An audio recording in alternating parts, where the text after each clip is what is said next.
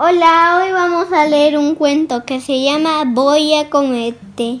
Sí, sí, voy a comerte con la D. Es que esta historia se llama de un lobito que no podía pronunciar la letra R.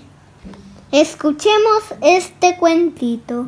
Voy a comerte, escrito por Jean-Marc Derouen, ilustrado por Laure Dufay, narrado por Lorenzo Cabero. En el bosque, entre los abetos, había un lobo, un enorme y malvado lobo.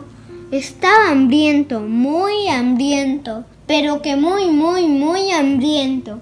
Y esperaba al acecho que ante él pasase un buen plato de carne fresca. Una mañana por el camino apareció un conejito blanco, tierno, bien relleno, sonrosadito.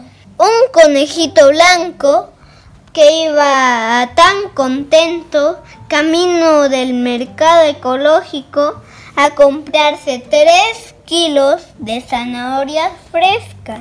El lobo dio un gran salto y gritó, ¡Ah! Voy a comerte, conejito blanco. Voy a comerte ahora mismo. Oh, me da la impresión de que tienes un pelo en la lengua y que debe ser muy molesto. Venga, enorme y malvado lobo, abre la boca para que pueda ver si... Y dijo el conejito blanco. Ah, así no, ábrela bien grande, que así no veo nada. Ah, abrió la boca el lobo. En efecto, tenía razón. Tienes un pelo en la lengua y bien largo. ¿Qué digo largo? Larguísimo, dijo el conejito blanco. No te muevas, enorme y malvado lobo. Quédate así. Voy a buscar unas pinzas de depilar y vuelvo enseguida. Pero sobre todo, no te muevas. Vale, pero date pisa. ¿Cómo? ¿Qué dices? Digo que vale, pero por favor, date pisa. No puedo estar mucho tiempo a ti, dijo el lobo. El lobo esperó una hora, dos horas, tres horas, cuando de repente apareció por el camino un conejito rojo. ¡Ah! Voy a comerte, conejito rojo. Voy a comerte ahora mismo, dijo el lobito. Mírale, no tienes ni idea, ni la más remota idea, enorme y malvado lobo. Si quieres comer conejo, no puedes hacerlo así. Para cazarme primero tienes que esconderte detrás de un árbol y que yo no te vea, que no te oiga y encima tienes un pelo en la lengua. Venga, inténtalo de nuevo. Escóndete detrás de un árbol y yo vengo como si no te hubiera visto. Y cuando me oigas llegar, sal, saltas sobre mí, sales de tu escondite y me atrapas. ¿Vale? Vale. Oye, muy amable de tu parte. Muy amable. Eres un conejito rojo encantador, dijo el lobito. El lobo se escondió detrás de un gran abeto y esperó. Y el astuto conejito rojo se fue corriendo. Tenía hambre, mucha hambre, cada vez más hambre.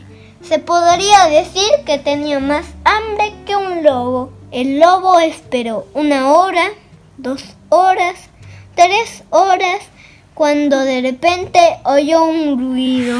El lobo pensó, voy a hacer exactamente lo que me ha dicho el conejito rojo.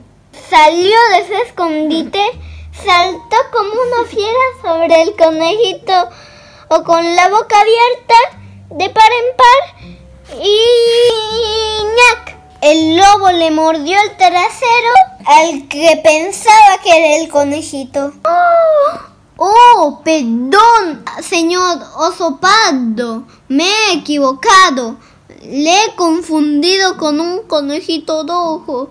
Un lindo conejito rojo. Dijo el lobito. ¿Cómo?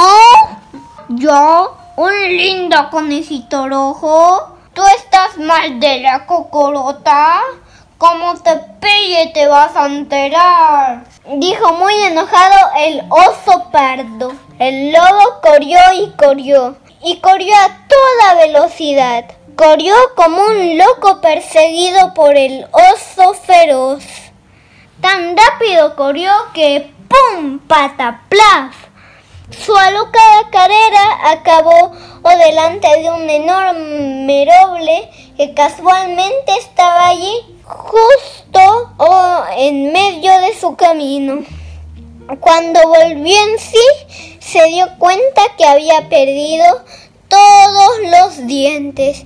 Sí, sí, todos los dientes. Así que atención, ustedes que están escuchando este cuento, si alguna vez van al bosque, lo más probable es que se encuentren con el enorme y malvado lobo. Que si aún existe... Claro que sí. ¿Cómo no va a existir? Pero ustedes tranquilos, no pasa nada, ya que desde aquel día el enorme y malvado lobo se ha hecho vegetariano. fin.